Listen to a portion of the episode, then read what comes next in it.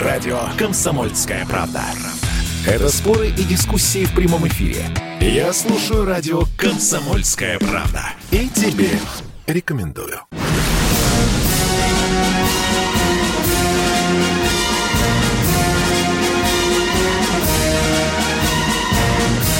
На радио «Комсомольская правда» военное ревю полковника Баранца.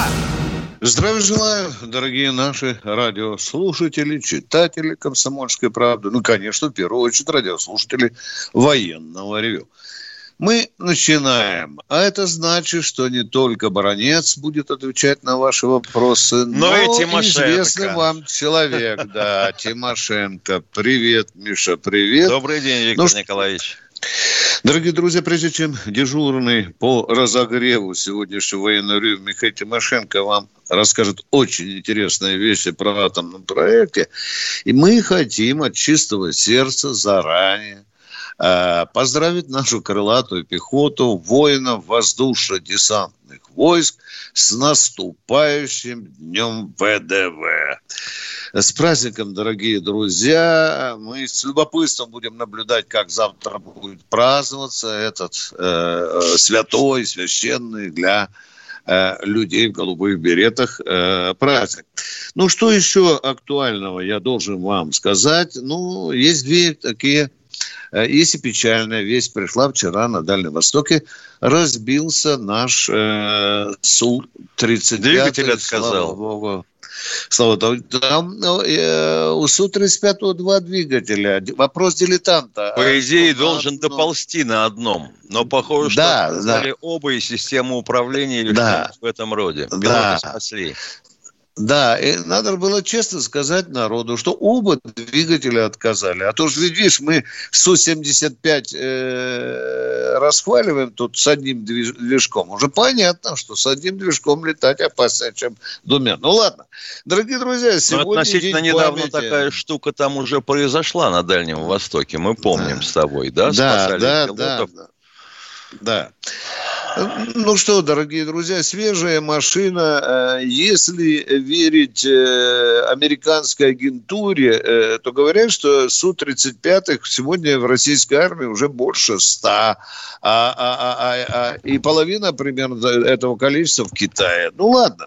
Сегодня день памяти воинов, погибших Первой мировой войне, кстати, и 1 августа 2014 года, как свидетельствуют календари, Германия объявила э, войну России. 1 августа 1940 года министр иностранных дел Советского Союза сообщил феноменальную вещь, что жители Латвии, Литвы и, и, и Эстонии с радостью восприняли весть о вхождении, о добровольном вхождении в состав Советского Союза. Очень, очень забавно. Ну и, и еще одна маленькая вещь. Дорогие друзья, э, глава службы внешней разведки Нарышкин – с, в своей статье об истории СВР, я, она сегодня мне еще раз попалась на глаза, сообщил прискорбную вещь, что многие граждане Российской Федерации, находящиеся на территории США, просят тамошнее правительство душить Россию, душить санкциями, душить. Ну, вот такая мы страна. Миша, ну а теперь, поскольку мы заползли в США, давай про атомный проект. Расскажи народу, а я отползу в сторону. Вот история предательства, конечно, наших соотечественников. Да. Удивительная вещь. Удивительная. Да когда начинаешь ковырять или э, пытаться сгрести в кучку все, что тебе известно о создании ядерного оружия в СССР, ну и в США, естественно, тоже в первую очередь, то э, удивляет та степень преданности своим принципам, которая была у тех, с кем мы работали по части э, вскрытия успехов американцев в создании ядерного оружия.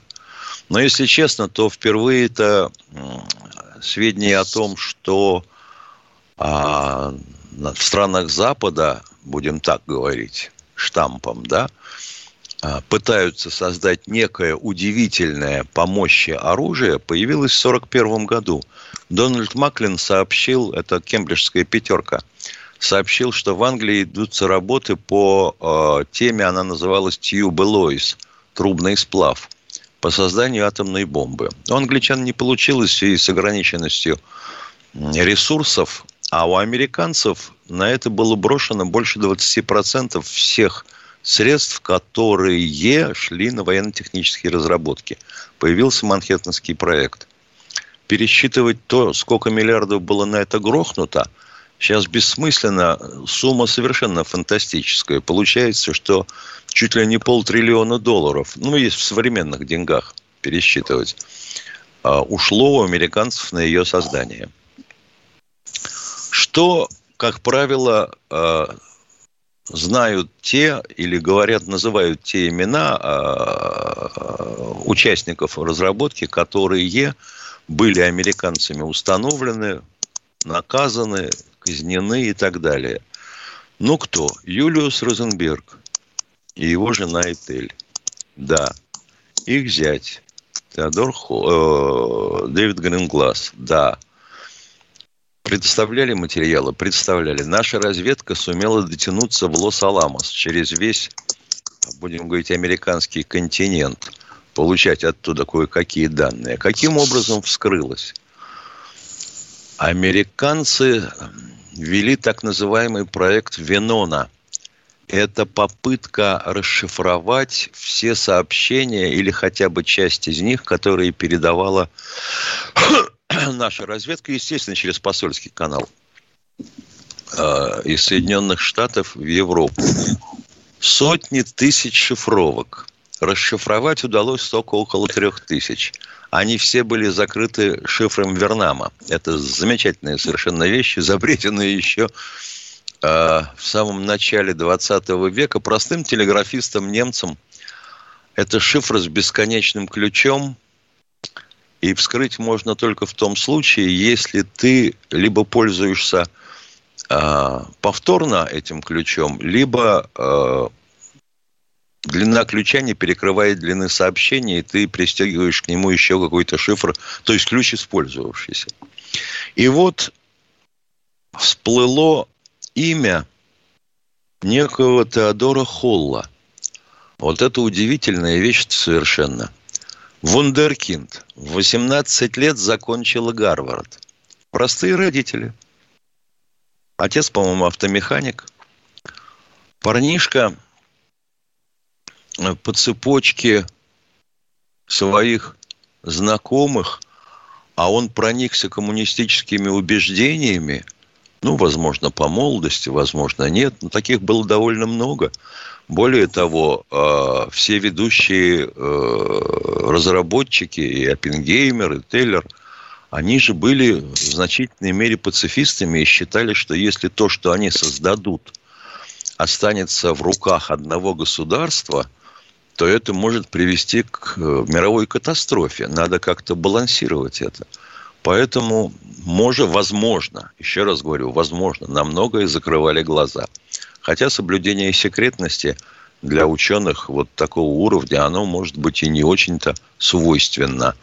Их в значительной мере ограничивали попытки создать э, сектора э, в Манхэттенском проекте друг от друга отделенные и барьером секретности, они не всегда приводили к успеху. И вот этот Теодор Холл в 1944 году – является в советское посольство и говорит, что у него вот тут вот такой докладик есть, пачка листов о том, чего мы наворотили в Манхэттенском проекте. Кому отдать? Натыкается на Курсакова, который в то время работал в нашем посольстве. Кто был Курсаков? Это был царский офицер, бежавший после гражданской войны на Запад, в Европу – естественно, оказавшийся в США, а там, посмотрев на то, что происходит, стал коммунистом и журналистом. Был привлечен для работы в посольстве, работал, и вот он встретился с Холлом. Материал сначала был воспринят как э, дезинформация попала в руки Яцкова. Яцков, который вел эту разработку, сумел оценить его важность. И практически все конкретные данные, которые были использованы в этих материалах, ушли на стол Курчатову. А что было важно? Важно был не только принцип. Принцип мы и сами знали. Важны были числовые данные и характеристики материалов, которые используются. Потому что настоящий физик – это не тот, кто формулы пишет, а тот, кто их в число переводит. Так вот, Теодор Холл работал с нами до 1951 года. А потом, в результате взлома неких шифровок Виноны, его пытались допросить, потом поняли, что ничего не добьются. И так он уехал в Англию, и там работал до 92 года. До свидания. Перерыв, дорогие друзья. Радио «Комсомольская правда». Это самые прослушиваемые аудиосериалы. Я слушаю радио «Комсомольская правда». И тебе рекомендую.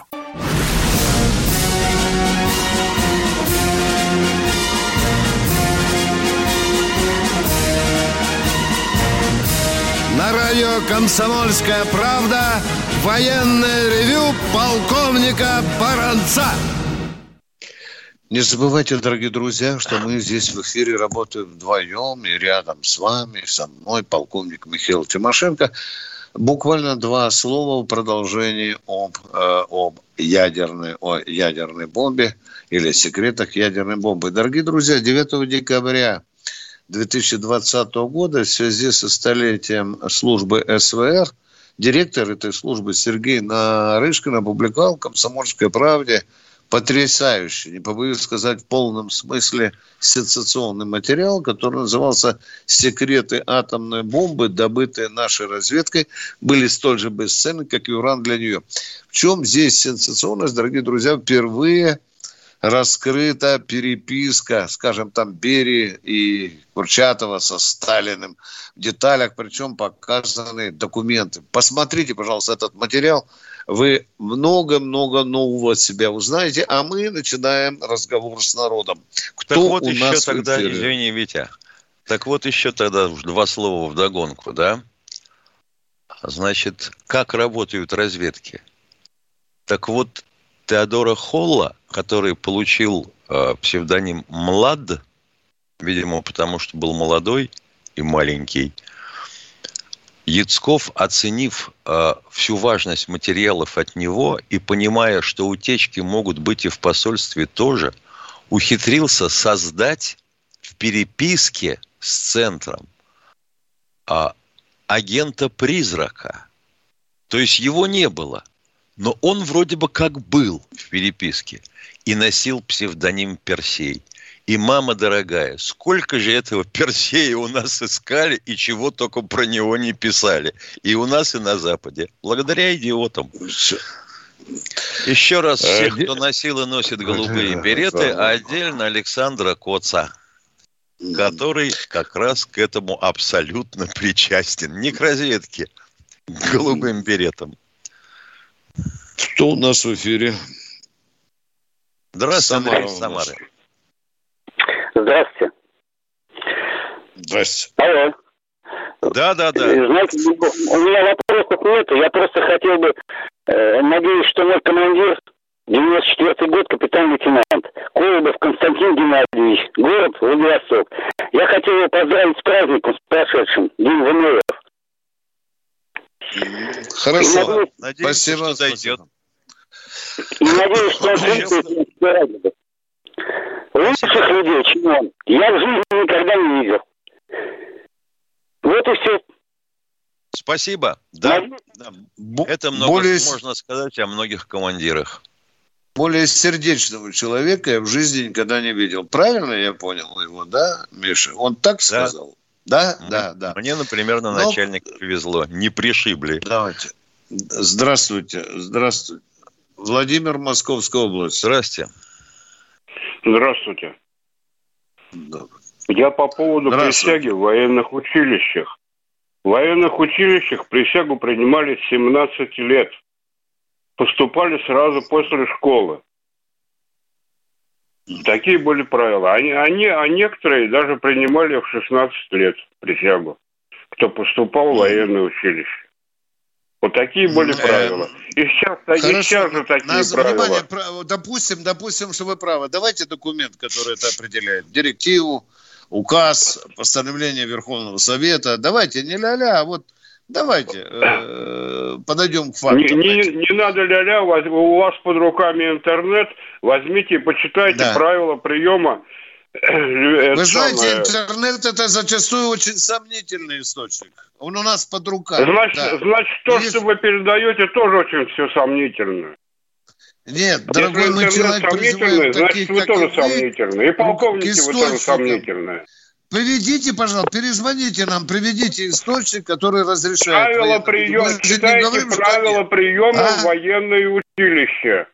И так не надо вы, обижать вы людей. Правила приема, ну, Поднимите эти правила приема, продиктуйте. Мы вам разрешаем перезвонить. Мы же не говорим, что нет, да? Докажите, чтобы мы здесь, военное ревю, не дурачило народ. А народ должен знать, что с 17, 16 лет принимали военную Может, и с 12. Да, да. Почему бы и нет? Вы только нам вот ну, подведите документ, дорогой мой человек. Спасибо. Понимаем, Мы не отрицаем. Что это возможно, судя по интонациям вашего голоса и характеристикам его, это относится, скорее всего, к 70-м годам, когда была десятилетка. Может быть, еще раз говорю. Только, пожалуйста, документ на стол, в студию. Да.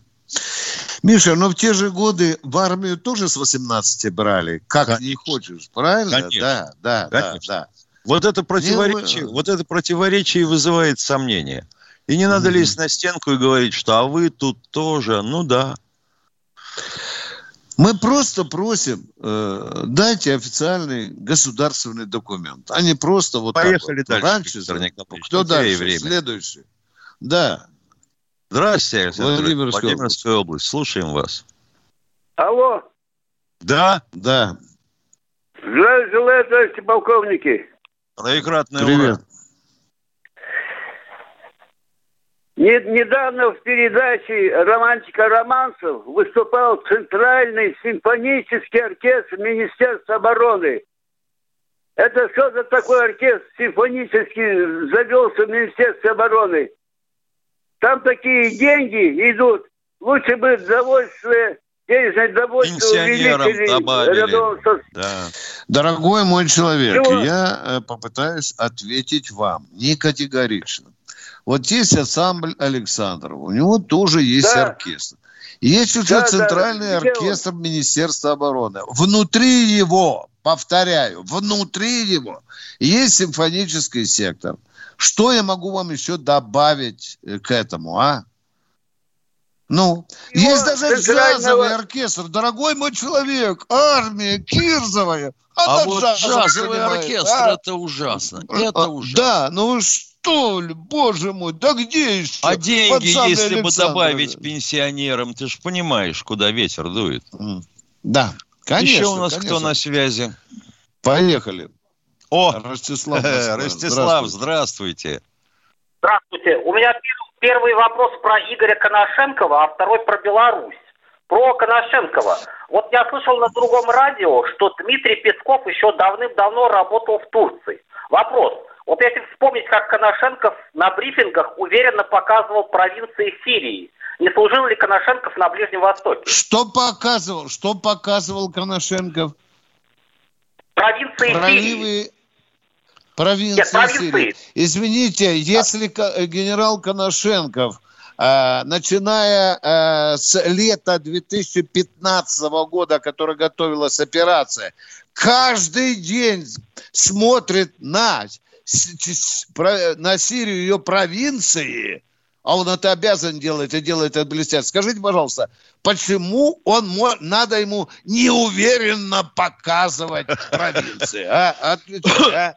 Ростислав, ну, скажите, а вам, пожалуйста. а вам вообще а. удается на карте найти Сирию сразу?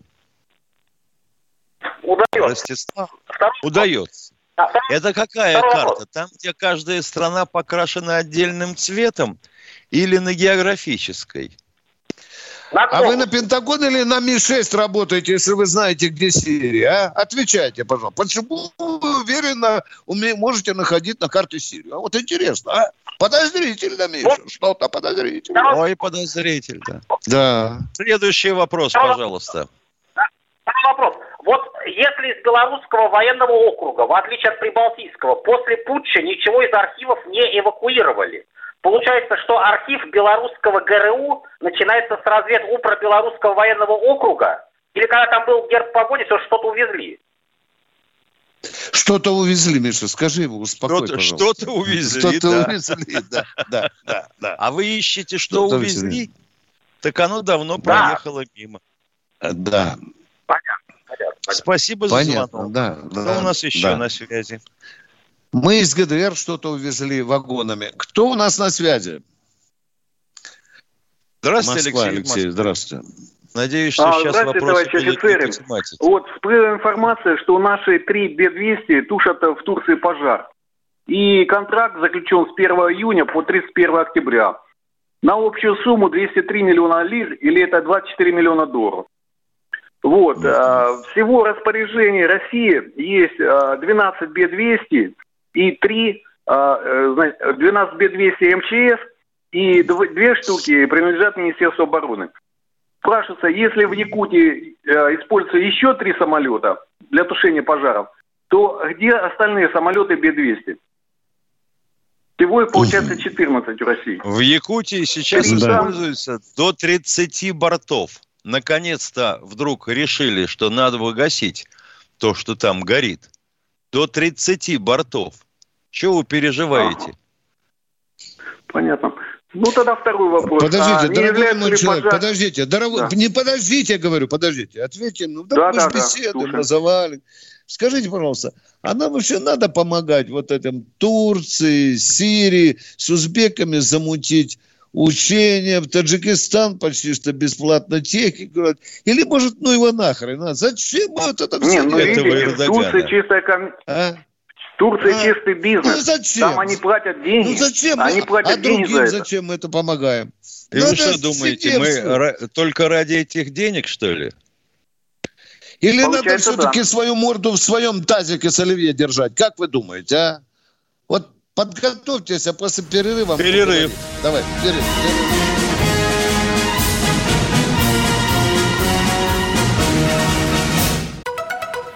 Радио «Комсомольская правда». Это самые осведомленные эксперты. Я слушаю радио «Комсомольская правда». И тебе рекомендую.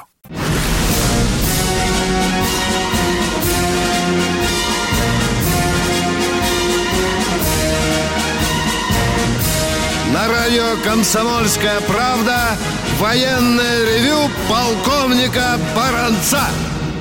Михаил Тимошенко тоже с вами беседует душевненько. А кто к нам дозвонился? дор- Андрей Бахчисарай, если я понимаю. Поехали, Андрей. Что Да, у вас? доброе утро. Доброе утро.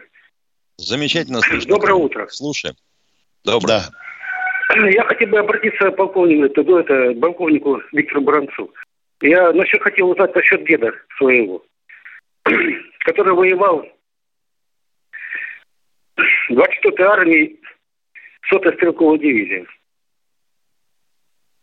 Алло. Вы Да, слушаем. меня? Говорите же. Да я говорю, просто, вот, Виктор Николаевич, я поехал, э, он погиб это в городе Нарафаминске, Московской области. Так. Маршала Жукова, Да, да, 44, адрес. Но я поехал, посмотрел на братскую могилу. Это отход, братская могила сделалась от, с ней, из нее. Как это же может такое допустить-то? Это в Нарафаминском гарнизоне, да? 33-й В. Нарафаминском гарнизоне, да? А в Нарафаминском Я гарнизоне, да? Да, да, город Нарафаминск, да. Улица маршала Жукова, 44, это братская могила там находится. И он погиб в 41 Подождите. году, в декабре 41 Подожди. Фамилия дедушки на братской могиле значится? Да, да. там, да я человек извините, имеет в виду, написано... что могила не обихожена. Да, я да, понимаю, понимаю, да, да, да. Нет, Еще нет, э, памятник отдельно, а братская могила, там такой захоронен батальон, 259 человек. 140 известных, 110 неизвестных. Назовите улицу, пожалуйста, чтобы для предметов разговора. Улица в Нарфаминске. Маршала Жукова, 44. Жукова 40. Спасибо. Спасибо. Услышали вас. 44. Маршала Жукова 44. Едем дальше. Спасибо. Страшна, Очень серьезный сигнал. Страшна, конечно, любая могила, но батальон это, будем говорить, не предел. Под Оржевом есть могила, где похоронено 15 тысяч человек. Поехали. Кто следующий? А здесь еще в виде от... Борис из Омска у нас. Здравствуйте, улица Ж... Лобнинск. Или Обнинск, Здравствуйте. Обнинск, конечно. Здравствуйте, Здравствуйте. А, здравствуйте, товарищи полковники. Я вот хочу э, в предыдущей, к предыдущей теме все-таки вернуться по поводу поступления в военное училище. Я слушал вчера вашу передачу, вам вчера два человека звонили, и вот сегодня вам радиослушатель дозвонился. Значит, э, что касается поступления, современный закон – это закон о воинской обязанности и военной службе, федеральный закон, статья 31, часть 1. Там Э, написано, что разрешается в военное училище поступать люди, которые не служившие в армии с 16 лет. Вот, я поступал, я тоже офицер запаса, я поступал в советское время, в 80-х годах, и я отношусь к тем, кто поступал именно с 17 лет. Там было, значит, положение о поступлении, э, разрешается поступать после школы, я по памяти цитирую, э, значит, лица, которые э, в 17 лет, но которым на год поступления исполняется 18 лет. Так вот, я поступал ну вот. в 17 лет, я школу закончил 10 лет, и я военную присягу принимал в сентябре. Мне было 17 лет, а в октябре мне уже исполнялось 18 лет. 18 То есть, лет, э, совершенно я, верно. Да, 18 лет. А сейчас, значит, я вот еще хочу уточнить по нынешнему закону, который федеральный закон о воинской обязанности и военной службе. Значит, там написано, да, разрешается с 16 лет поступать, но Значит, они приравниваются к военнослужащим э, с 18 лет, но не ранее, чем, э, чем короче, не раньше, чем закончить необходимо первый курс, то есть после окончания первого курса. Но я еще раз Точно говорю, я по памяти цитирую, у меня интернета нет под рукой. Поэтому угу. я хочу вот здесь небольшие уточнения вот, э, внести. Вот. Да это э, небольшие, принципе, это очень вот... важные и большие уточнения. Спасибо вам. Это конкретный разговор. Спасибо, брат. Спасибо. А теперь, конечно, Большое брат, спасибо. Спасибо, да. Спасибо. Вот такие разговоры нам и нужны. Спасибо. А кто у нас в эфире? Ярославль у нас, Миша. Здравствуйте, Ярославль. Доброе, доброе утро. Доброе утро. Доброе. Я, к сожалению, опять же по тому же поводу, что предшествующий радиослушатель. Почему курсанты в военных училищах и в академиях сейчас, в современности, принимают, э, заключают контракт на втором курсе? Потому что на первом курсе не всем исполнилось еще 18 лет. Я поступал в училище в 1966 году в возрасте 16 лет. Присягу принимал в возрасте 17 лет. Это было записано в положение о прохождении военной службы офицерами советской армии, которая действовала да. до 1 марта 1993 года. А потом Совершенно вот эта самая 31 статья уже закона о воинской обязанности и военной службе. Поэтому, ребята, вы вчера людей обидели. Поэтому хорошо бы, чтобы вы это дело уточнили в ГАМУ. Там наверняка люди профессиональные. А потом извинились перед людьми. Так, интересно. А, а скажите, а в чем мы обидели, а? В чем вот интересно? Ну, вы сказали, что люди некомпетентные, обидели? Нарушение закона и так далее и тому подобное. Никто никаких законов да. не нарушал. И люди, да. некомпи... люди компетентные вполне. Да. Скажите, У нас больше, чем половина первого курса была 17-летних. Какой вопрос задать? То есть у нас сейчас, вы, вы апеллируете, пожалуйста, только законами. Спокойно, успокойтесь, пожалуйста. Вот предыдущий товарищ очень четко и ясно докладывал. У нас же пока только эмоции. Позвоним ГАМУ, спросим ГАМУ. Но давайте формулировать вопрос. Хоть сейчас позвоню, после передачи. Принимают вот, ли сейчас, сейчас допустим, действует 31 статья закона о воинской обязанности и военной службе. Что вам еще нужно? Так, так. Э, До этого было положение о прохождении Давайте, давайте, давайте, спокойненько, спокойненько, спокойненько. Ну, спокойненько, статью, спокойненько. Что мы поставили точку. Процитируйте 31-ю статью, что мы поставили точку в нашем споре. Ну, давайте. Я, я не могу вам процитировать Давай. ее наизусть, а прочитать я не могу, потому что я слепой. Да, дорогой Я не могу прочитать, к сожалению. Понятно, Все понятно. виноваты и должны извиниться. Да, ну, естественно. Ребята, нельзя быть, ну, где вы чего-то не знаете, нельзя чего-то людей обвинять в чем-то. Подожди, Это подожди, обижает. Нельзя мы кидаться выразили... на всех сразу.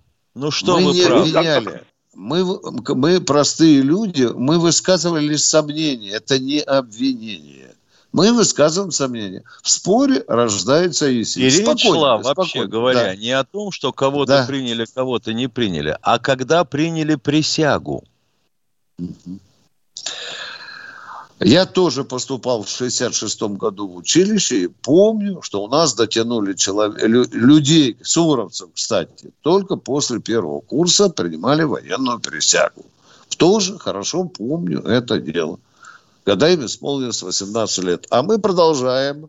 Нет, нашу, ты должен извиниться все равно, и я тоже. Да, я не, мы никого не оскорбляли, мы высказывали сомнения. Так же, как и люди. И... Да, здравствуйте, Крым, Крым слушаем вас. Алло. Софья Михайловна. Алло. Алло, алло, до, алло, доброе, доброе утро, дорогие товарищи доброе, полковники. Доброе. Я ваша постоянная слушательница и почитательница, но смотрю вам за многие годы первый раз. И, пожалуйста, меня не перебивайте, если можно. Я очень О. коротко изложу, что я хочу сказать. Да, я, у меня реплика по поводу одного из ваших слушателей. Такой вот из Новосибирска, Сергей, если я не ошибаюсь. Ну, человек замучился, что э, советская Красная Армия не дала Гитлеру возможность решить э, еврейский вопрос. Но до того замучился, что кушать не может. Понимаете? У меня к вам огромная просьба. Вот такое Мурло, понимаете, такой воинствующий антисемит, книга, э, ксенофоб, он компрометирует вашу передачу. Это комплекс неполноценности, но это его проблема. Огромная просьба. Если можно, блокируйте таких негодяев, чтобы они не гадили в вашу прекрасную программу. Спасибо большое. Всего вам самого Спасибо доброго. за звонок. До свидания. Спасибо, Софья, спасибо, Софья, но мы не можем, не можем отказывать в праве на свободу слова нашим радиослушателям. Они разные, конечно, но мы терпим, Тимошенко, дорогие друзья. Вот ты понимаешь, Перек... вот, вот да. Цезарь Куников, герой Советского Союза, а то, что он из еврейской семьи. И когда об этом говоришь, у человека глаза становятся как у кота. Палочка. Не разжигай, не разжигай. Кто у нас в эфире? Кто у нас в эфире? Павел Москва, здравствуйте. Э, Павел, Павел, здравствуйте. Здравствуйте, товарищи полковники. Я бы хотел уточнить к предыдущему выступлению. Э, сам я присягу принимал в 69 году на первом курсе, 17 лет, Киевское высшее военно-инженерное дважды каждое училище связи имени Калинина. И у нас были ребята после 10 классов. Мне исполнилось 18 лет через год. То есть это был такой порядок. Значит, теперь, что касается норматива, приказ министра обороны РФ от 7 апреля 2015 номер 185. Граждан в возрасте от 16 до 22 лет, не имеющих прохождения военную службу. Это условие приема. Поэтому присягу принимали стоп, стоп, 17 стоп, стоп. лет. Уточните, уточните. Граждане, еще раз медленно прочитайте. Граждане, ну... Значит, рассматривается в качестве кандидата на поступление, рассматриваются граждане, имеющие среднее образование числа граждан в возрасте от 16 до 22 лет, не проходивших военную службу. Совершенно То есть присягу принимали раньше. Это я вам говорю то, что я сам принимал.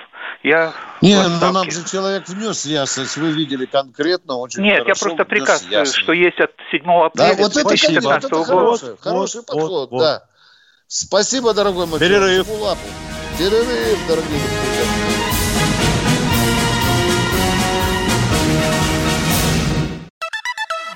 Радио «Комсомольская правда».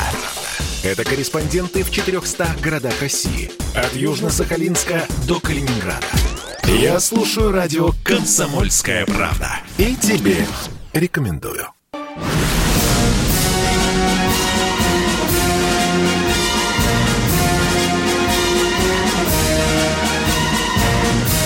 На радио «Комсомольская правда» военное ревю полковника Баранца.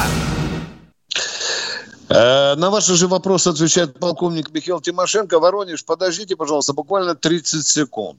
В конце концов, мы подбираемся к официальным документам Министерства обороны. Как правильно сказал предыдущий товарищ, кто имеет право поступать в военное училище. Граждане в возрасте от 16 до 22 лет, не проходившие военную службу. А и Б. Граждане, прошедшие военную службу, службу по призыву до достижения ими возраста 24 лет. лет. А вот те, кто военнослужащие, проходящие военную службу по контракту, имеют возможность поступать до 27 лет. Пожалуйста, Воронеж, что у вас за вопрос? Э, доброе утро. Здравия желаю, товарищ полковники. Здравствуйте. Э, здесь вот э, вопрос, да, о поступлении. Я сам поступал в училище в 16 лет.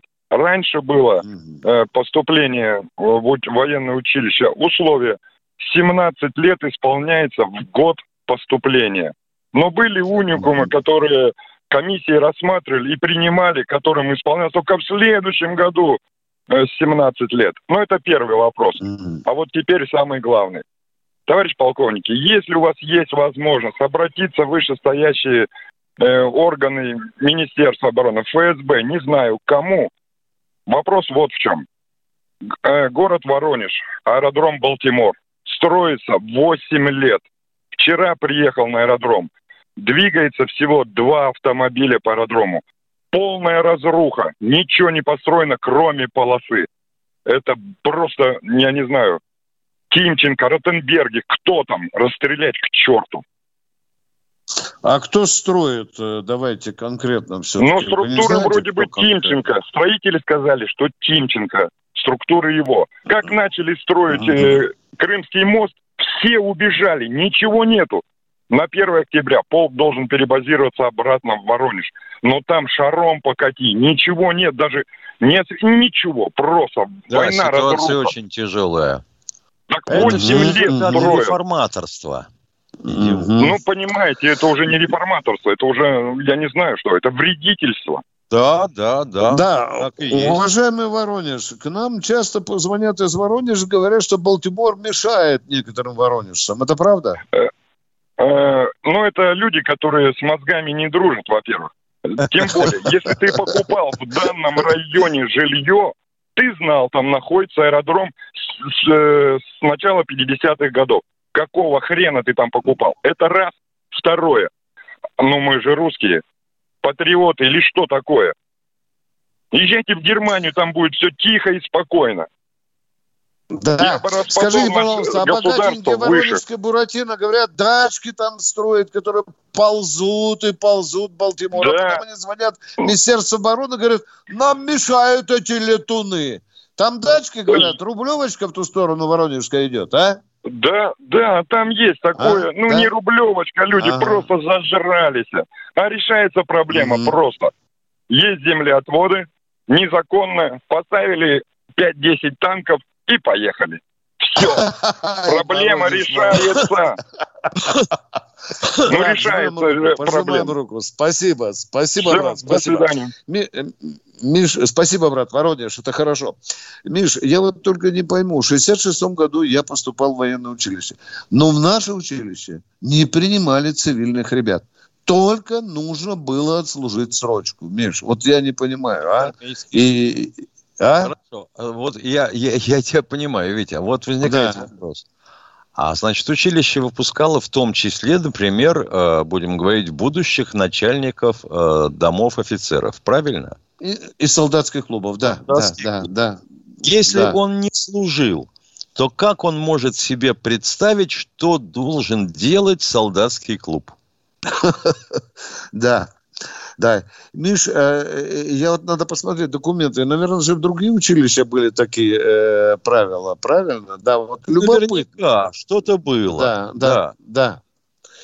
Кто у нас в эфире? Очень мало времени, последняя часть идет. Сергей Москва, здравствуйте. Сергей из Москвы. Сергей, да, если да, вы да, про 17-16 лет, то мы уже все оттоптали. Нам уже все ясно. Нет, Надеюсь, это, нашим нет, радиослушателям. Товарищ полковники, здравия товарищ полковники. Я стройбат, я спокойно. Я призывался в 73-м, 75-м, после техникума. Все нормально было. С 18 лет, как обычно. Два года и морфлот три года. Но я о другом вопросе хочу сказать. Вот сейчас безоблачное небо. Кто мне может ответить? Вы специалисты. Затянуто белой пленкой. Ползают какие-то тараканы по небу и на нас гадят, посыпают. Чем? Объясните, пожалуйста, не могу добиться, ни у кого добиться. Летит Зачем? самолет горизонтально. Где вы живете? Где у вас ползают на небо. Он встает, летит самолет, за ним какая-то полоса белая, потом все оседает, и небо затянуто плеткой. На, на, да, все это называется инверсионный, инверсионный след. след. Ну, Успокойтесь, это пожалуйста. Это, это просто-напросто в холодный воздух попадают горячие газы выхлопные Нет, из двигателя. Это химдрейлы. Нет, это посыпает гадостью. Вы что, посмотрите, затянуто Да не все, может нет. быть никакой гадости. А вы, а вы в помойное вы, ведро не пробовали собирать эту гадость, чтобы нам представить? Ведро, а? Утром встаньте, самолет да. летит, и то горизонтально летит. Он не идет не в, волнуйтесь, в, в, пожалуйста. Да, да, да. Некоторые... А если эту гадость, градусов. которая Почему? сыпется с неба, во что-то собрать Она... и, и представить в комсомолку? Вы Можете или нет, а? Пленка затянута, все, вы на небо посмотрите. Опять Какие там свет? Да какая пленка? Голубое небо. Вот сейчас смотрю, ни облачка нет. Голубое. Надо взять помойный ну, ведро, а вдруг Мишу что-нибудь попадет. Доводит, да. До чего все доводит затянуто, людей? Прям затянуто. Полосы прям опускаются вниз. Сначала узкая полоса, а потом опускается, опускает, набухает, набухает. Под облака. Что это за и, и разбухает, и, и, до земли ничего не долетает, дорогой мой человек. А Успокойтесь. Она потом мед нет, я не знаю, товарищ Полцаков, да, я не помню. Нет, да вы не знаете и не надо говорить. Ничего это, до земли это не долетает. Это в Америке испытывали в 50-х годах. Химтрейлы испытывали самолетами. Там э, барий, стронций, алюминиевая пыль распыляли.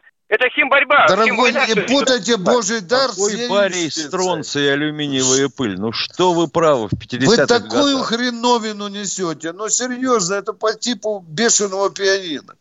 Но есть у нас технологии, когда нам нужно там дочь собрать или разогнать. Есть это, да. Мы не скрываем этого. Они у всех есть, у да? кого есть авиация. Ну, это есть самолет «Циклон». Э, мы уже давно это работаем. Да, да. Ну вот оседает. Ну вы соберите, оседает. пожалуйста. Ждем комсомолки эту гадость. Пожалуйста. Кто следующий в эфире? У нас буквально минутки остались. Леонид Москва, здравствуйте. Здравия желаю, товарищ полковник. Здравствуйте. Здравия желаю, товарищ полковник. Здравия. Э, Моя запаса Леонид из Москвы. Я в 76 году после поступления в Калининградское инженерное училище в 17 лет был отчислен. И служил полгода солдатом в батальоне обеспечения, потом снова поступил. Успешно его закончил в 82 году. Вот. То есть солдатом я служил полгода в 17 лет в батальоне обеспечения в Калининградское высшее военное инженерное училище. Угу. И вот вы, солдат, э, вы служили 17-летним солдатиком? Да, да, да, да, да. Я после да? присяги был отчислен да. и служил вот полгода до следующего ну, лета поступления, скажем так. Потом снова поступил. А вам не предлагали Солдат... уволиться? Нет, чтобы подождаться 18 -го года? Не, нельзя, Нет? все, увольняться было нельзя. Служил я в этом понтонном мостовой роте в батальоне обеспечения. А, а. а присягу вы когда принимали? Любопытный крайний вопрос. В 76 году в августе. В августе Сколько вам лет было? 17. 17 лет вам было, да? 17, 17 да? да. И я и был курс, курс поэтому... молодого бойца прошли, правильно? Конечно. Да, да прошел курс молодого бойца, потом где-то месяц послужил, но да. мы там немножко нахулиганили, и нас отчислили, там, тро троих человек. Да, и в батальон. Да. Из автомата по мишеням стреляли, да, там три патрона а давали или 15, а? Конечно, стреляли. Хорошо. Бегали, стреляли. Спасибо. Все как положено. Принимали Это присягу еще, под знаменем. А, еще одна интересная страница в судьбе военного. Кто у нас в эфире? Денис, пожалуйста, Александр. Кто такой Александр? Я Откуда Волгоград. Александр? Здравствуйте. Здравствуйте, Александр. Здравствуйте. Добрый день. будьте любезны, скажите, вот в училище поступают, я слышу, в 17, 18, 22.